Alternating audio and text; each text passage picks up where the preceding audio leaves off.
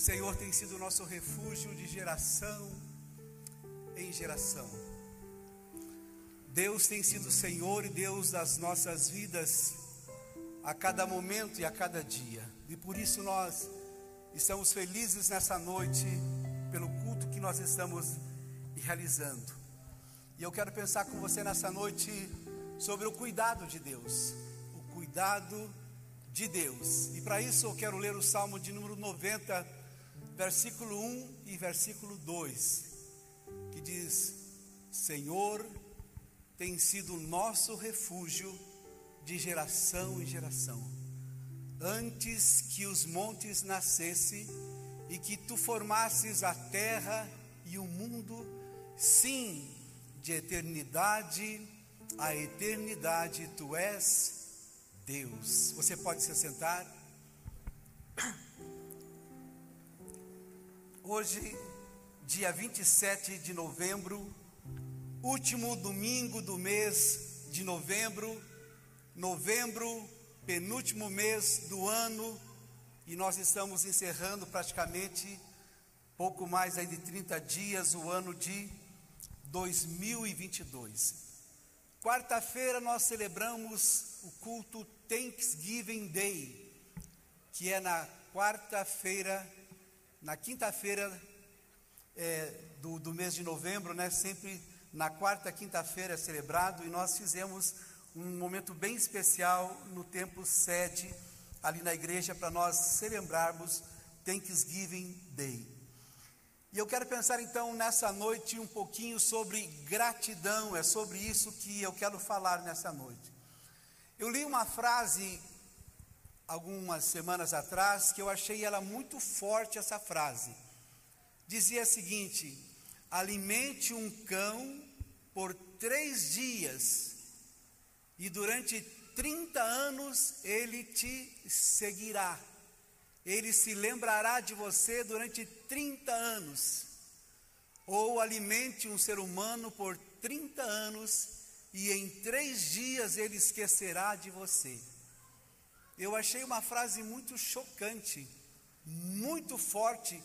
Como é triste a pessoa ser ingrata. Mas eu não quero falar nessa noite sobre ingratidão. Eu quero falar sobre gratidão. É sobre isso que eu quero conversar com você nessa noite. Eu quero tomar então como base o livro dos Salmos, especificamente o Salmo de número 90 que eu li, versículos 1 e 2, Salmo de autoria de Moisés. O livro dos Salmos, na verdade, é um livro que nos inspira. No hebraico quer dizer Sefer Terrilim, ou seja, é um livro de cânticos, é um livro de louvores. E esse livro dos Salmos, é, ele é muito citado no Novo Testamento, o livro dos Salmos. É uma fonte de adoração e é uma fonte de inspiração para nós. Uma coleção de hinos. Pelo menos 73 desses salmos são de autoria de Davi. 73 é uma composição do rei Davi. Doze salmos foram compostos por Asaf. Dez salmos é de autoria de Ezequias. Dois desses salmos são de autoria de Salomão. 39 salmos, entre esses 150, não está especificado quem é o seu autor. E o salmo de número 90 tem o registro, tem a assinatura de Moisés, um profeta de Deus, um homem que Deus falava com ele face a face. Quando e onde foi escrito os salmos? Foram escritos por vários autores no período aproximado entre o ano 1000 até o ano 500 antes de Cristo. E eles têm algumas características especiais e importantes. Por exemplo, quando você pega a Bíblia, o Antigo Testamento, escrito em hebraico, o livro dos Salmos, ele não é um livro só. mas ele é dividido em cinco livros. Cinco livros. O Salmo de número 1 até o Salmo 41 é o livro número 1 do livro dos Salmos na Bíblia em hebraico. Do Salmo 42 ao Salmo 72 é o livro de número 2. Do Salmo 73 ao Salmo 89 é o livro de número 3. Do Salmo 90 ao Salmo 106 é o livro de número 4. E do Salmo 107 ao Salmo 150 é o quinto livro é, dos Salmos na Bíblia no hebraico. E é interessante que cada um desses salmos ele corresponde a um livro do Velho Testamento. O primeiro livro, que vai do capítulo 1 até o capítulo 41 de Salmos, corresponde exatamente ao livro de Gênesis. Nesses 41 salmos, fala basicamente sobre a criação do homem, sobre a queda do homem, sobre a restauração. Do capítulo 72 até o capítulo 42 ao 72, é, se refere ao livro de Êxodo. Êxodo quer dizer saída, quando o povo de Israel saiu do Egito. Então, você lendo dos capítulos 42 ao 72 dos Salmos, que é o livro 2, você vai perceber que tem muitas coisas a ver com o livro de Êxodo. Do capítulo 73 ao 89, ele se corresponde ao livro de Levítico, fala muito de adoração, fala de santuário. Quando nós lemos dos capítulos é, 89, 90, 106, é o juiz, o Senhor dos Senhores, julgando aqueles juízes que são ímpios, do Salmo 107 ao Salmo 150 ele fala muito sobre louvor também e adoração, quando nós olhamos, e corresponde ao livro de Deuteronômio. E assim a gente vai analisando o livro dos Salmos, que ele é tremendo.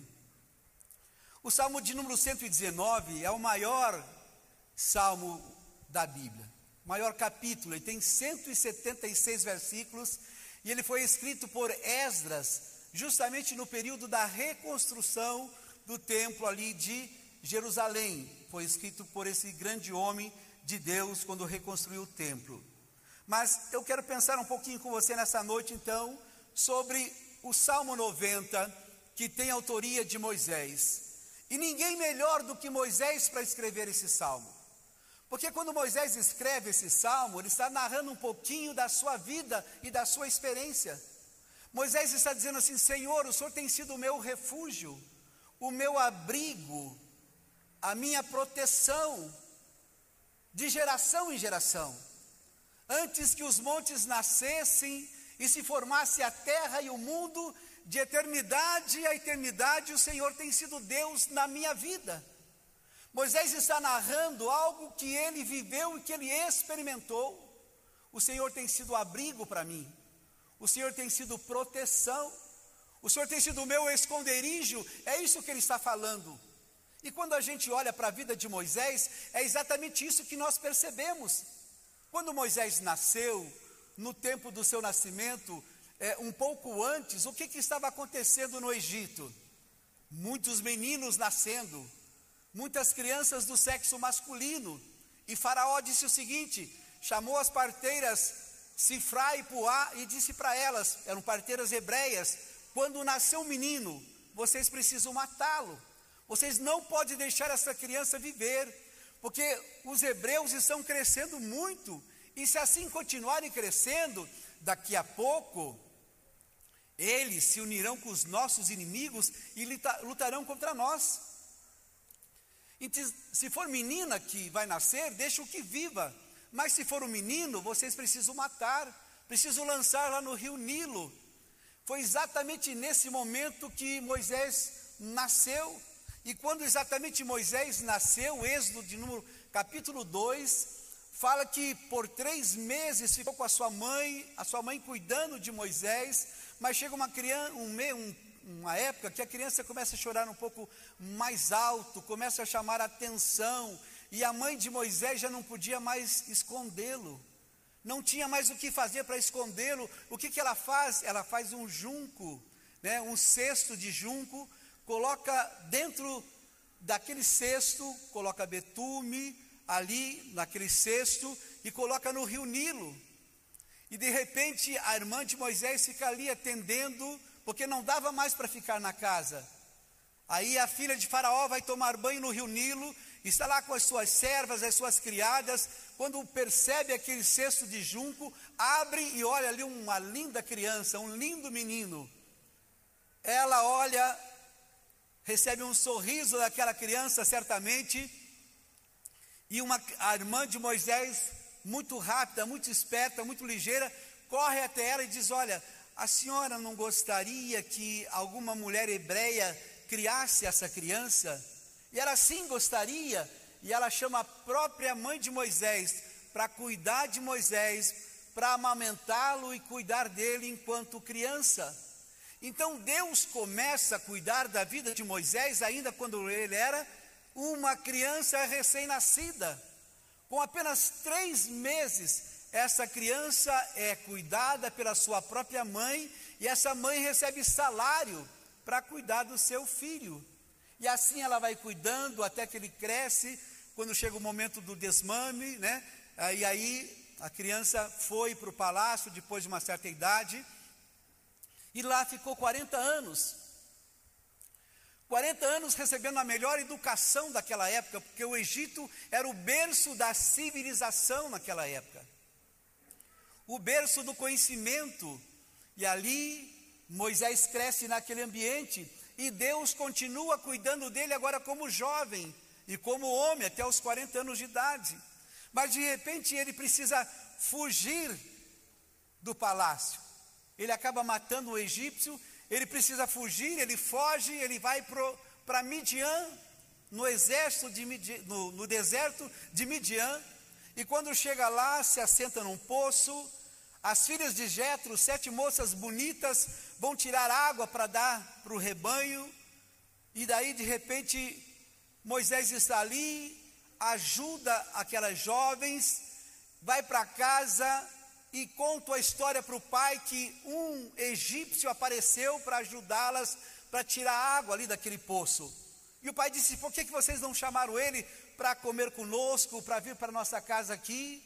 Foram, chamaram Moisés, ele vai lá e fica morando 40 anos no deserto, na casa de Jetro, sacerdote de Midian. Olha o cuidado de Deus na vida de Moisés. Deus preparou para ele um lar, Deus preparou para Moisés uma família, uma casa no deserto, onde 40 anos ele é cuidado, ele casa com uma das filhas de, Jetro, tem os filhos, e ali ele fica 40 anos, e Deus cuidando de Moisés. Por isso, ninguém melhor do que Moisés podia dizer: Senhor, o Senhor tem sido o meu refúgio, o meu abrigo, o meu protetor, o meu esconderijo de geração em geração. Eu tenho visto os anos passar e eu vejo a sua mão comigo. Eu vejo a tua proteção e o teu cuidado sobre a minha vida. E agora Moisés está com 80 anos de idade. Ele sai para pastorear o rebanho do seu sogro, chega ali no Monte Oreb, e ali ele percebe que uma sarça ardia, queimava, mas não se consumia. E Deus aparece com ele e diz: Eu tenho um projeto para você. Eu tenho uma missão para você, Moisés. Você vai até o Egito e você vai libertar o povo que está lá. Os hebreus que estão lá como escravos, você tem essa missão, você vai libertá-los. E Moisés vai para o Egito, volta lá para libertar aquele povo. O que, que acontece? Moisés sai do Egito com uma multidão de pessoas, aproximadamente 2 milhões, um pouco mais de pessoas, sai juntamente com Moisés ali do Egito. E ele caminha pelo deserto mais 40 anos. E enquanto Moisés está caminhando pelo deserto 40 anos, o cuidado de Deus é sobre a vida de Moisés. Quando ele estava conversando com Faraó, vieram dez pragas sobre o Egito antes de Faraó libertar o povo. Dez pragas vieram, nenhuma daquelas pragas caiu sobre Moisés ou sobre o povo de Israel. O povo de Israel ficou na terra de Gozen, numa terra separada. A praga vinha, caía sobre os egípcios, mas essa praga não caía sobre os israelitas. Eu vejo o cuidado de Deus sobre a vida da nação de Israel. Eu vejo o cuidado de Deus sobre esse povo, porque naquela terra as pragas não caíam sobre eles. Eles saem, de repente, quando estão a caminho agora da terra prometida, o primeiro obstáculo que eles têm pela frente é o mar, o mar vermelho. E agora, como passar por aqui? O que fazer?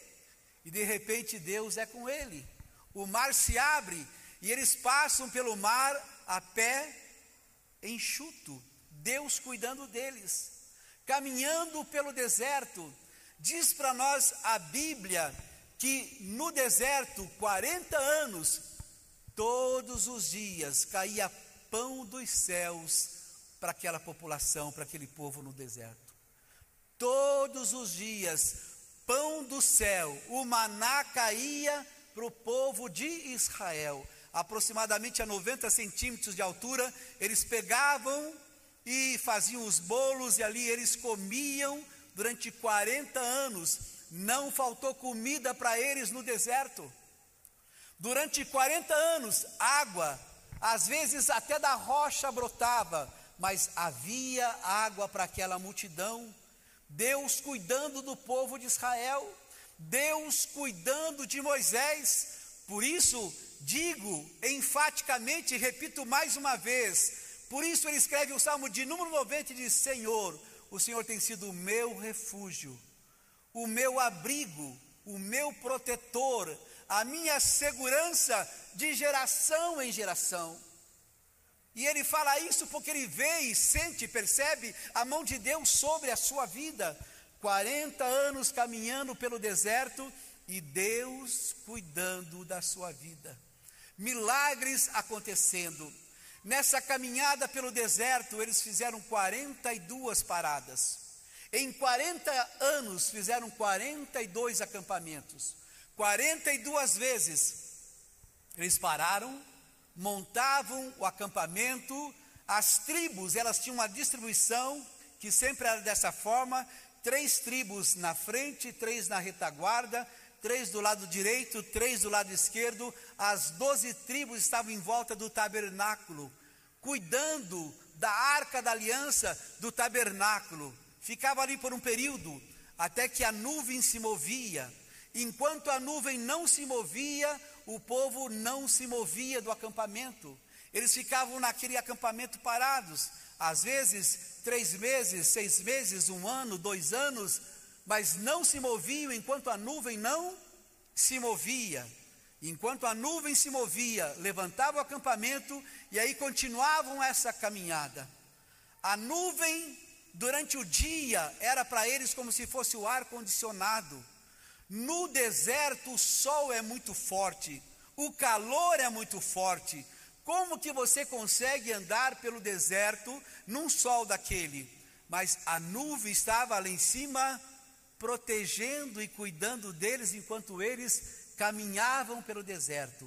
Durante um dia, durante o dia, uma nuvem e durante a noite, uma coluna de fogo.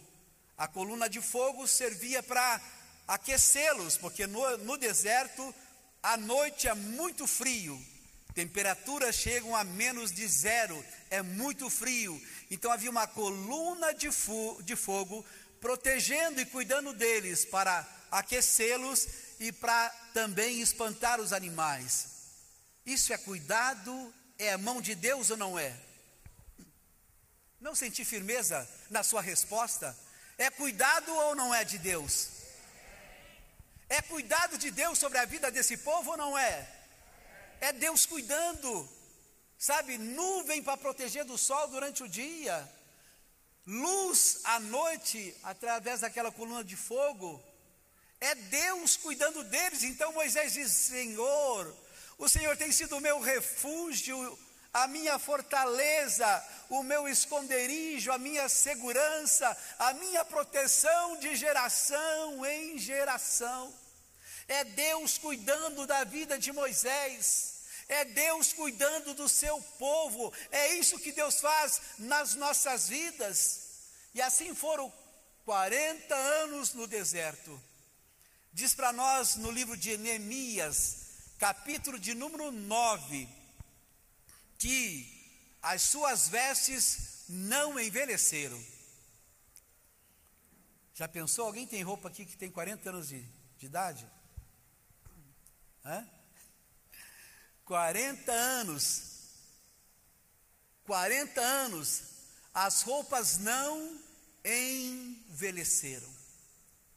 40 anos os seus pés não incharam caminhando pelo deserto. Às vezes a pessoa faz uma caminhada daqui, outra dali, percebe que seu pé está inchado. A sua perna, o seu joelho tem que parar e assentar. 40 anos pelo deserto, os seus pés não incharam, as roupas não envelheceram. Isto é cuidado de Deus ou não é? Pergunta para quem está do seu lado: é cuidado de Deus ou não é? É Deus cuidando.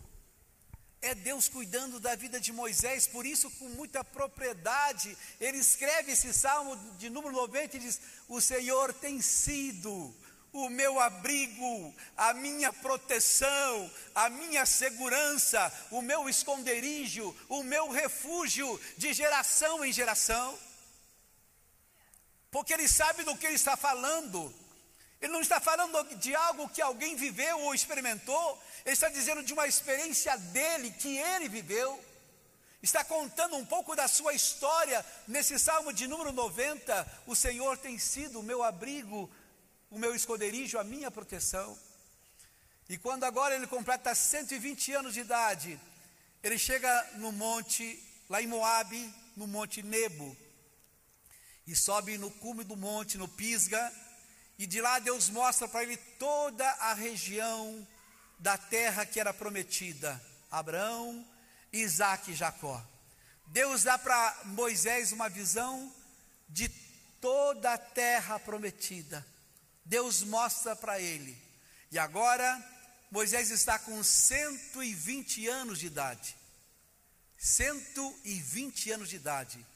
Diz para nós o livro de Deuteronômio, capítulo de número 34, que as suas vestes não, os seus olhos não enfraqueceram. A sua visão não enfraqueceu, era a mesma visão. O seu vigor era o mesmo como foi de Caleb. Lembra de Caleb? Forte, cheio de vida, com 120 anos de idade. Como é que pode um homem com 120 anos de idade, cheio de vida, cheio de vigor, sem precisar usar óculos, com 120 anos de idade? E quando ele chega lá no Monte Nebo, lá Deus mostra para ele a terra prometida e lá Deus recolhe Moisés. E sabe quem sepultou Moisés? Hã? O próprio Deus sepultou Moisés. O próprio Deus sepultou Moisés. O cuidado de Deus desde a sua infância até a sua morte Durante a trajetória de, 40, de 120 anos, nós vemos a fidelidade de Deus na vida de Moisés. E sobre a minha vida? E sobre a sua vida? Deus tem sido fiel para com você? Você tem bênçãos para você contar, para você compartilhar com as pessoas? Quem aqui tem uma bênção para compartilhar? Aleluia. Nós temos bênçãos para compartilhar, porque assim como Deus cuidou de Moisés, Ele cuida de mim, e Ele cuida de você, Ele cuida da sua casa, do seu, da sua família, do seu emprego, do seu lar, Ele cuida de nós, Ele cuida de nós a cada momento, nós vemos o cuidado de Deus sobre a nossa vida. Portanto, eu quero que você se coloque de pé nesse momento. Nós vamos ouvir uma canção nessa hora e depois eu quero orar. Mas antes de orar por você, eu quero que você faça uma oração de gratidão a Deus, porque nós vemos nitidamente o cuidado de Deus. Nós estamos chegando no final de mais um ano o ano 22, mês de novembro, último domingo do mês, como eu mencionei. E certamente, se você fizer uma retrospectiva, se você olhar para o início do ano, certamente você vai dizer, pastor, eu passei por algumas lutas, eu tive algumas provas, eu passei por crises. Olha, pastor, o senhor está falando isso, mas eu passei por muitas dificuldades, é verdade, eu também passei. Eu tenho certeza que não foi privilégio só teu, que a maioria de nós passamos por momentos assim. A maioria de nós, mas as conquistas, as vitórias, a gratidão, ela é muito maior. O que Deus fez, a mão de Deus, a proteção de Deus, ela é muito grande, ela é muito maior sobre a nossa vida. Deus cuidou de mim, Deus cuidou de você. Então hoje é noite de agradecimento. Hoje é noite de gratidão. Eu li no início uma frase que eu recebi, e eu faço questão de repeti-la, que diz exatamente, eu achei muito chata, muito chocante, muito triste, muito forte essa frase, mas dizia exatamente assim: alimente um cão por três dias e ele será fiel a você durante 30 anos. Ele nunca mais vai esquecer de você. E alimente um ser humano por 30 anos, e em três dias ele vai esquecer de você. A ingratidão é assim. Mas eu sei que aqui nessa igreja, todos que estão aqui são pessoas gratas. Eu tenho certeza que você é grata a Deus eu tenho certeza que você é grata aos seus pastores, aos seus líderes, aos seus pais. Eu tenho certeza que nós temos aqui um povo que é grato por tudo que Deus tem feito por nós. Então, nesse culto, eu trouxe essa mensagem exatamente para isso, para que a gente pense, assim como Deus foi na vida de Moisés, cuidou dele, ele também cuida de mim, ele também cuida de você. Vamos ouvir essa canção e depois eu quero orar com